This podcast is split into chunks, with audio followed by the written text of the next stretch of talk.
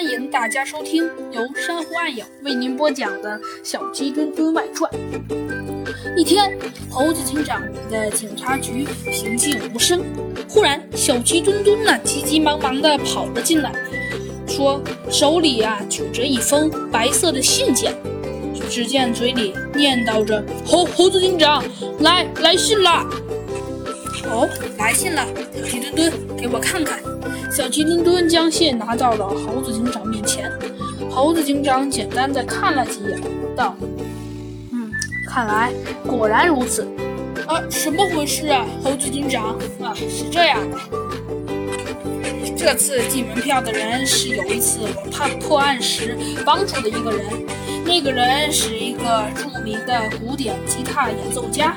话说回来，他演奏的吉他音乐还真不错呢。”他这次邀请我们去参加森林都市的音乐节。森林都市的音乐节可是一年一度的盛大文化节日，那可是有森林都市周围外围的著名音乐家都有可能来演出的呢。哦，这这么厉害，猴猴子警长？嗯，是啊。哦，对了，猴猴子警长，那次是什么案件呢？哦，你说那次案件呢？那次案件是我是在一次红酒品展览会上认识的这位先生。这位先生说句实话，还挺多才多艺的呢。当时啊，进到这个酒馆里啊，香气四溢。这时门厅处传出来了古典吉他的声音。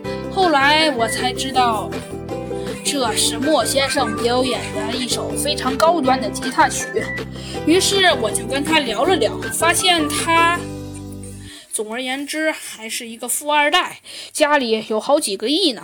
然后经过五年的摸爬滚打，一直练习音乐，渐渐成熟了起来，并且整个家族的其他企业也做得越来越大。那次红酒品展览会的提供商可就是他呀！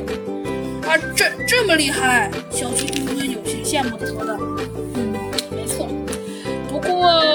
嗯，当他知道我是警察的时候，用他的手握住酒杯，悄悄地把我拉到了角落里，向我吐露了一件他心头很久一直盘旋在他心头的事，那就是他怀疑他朋友被火烧伤，并非是意外的现象，有可能是场上的竞争对手恶意干的。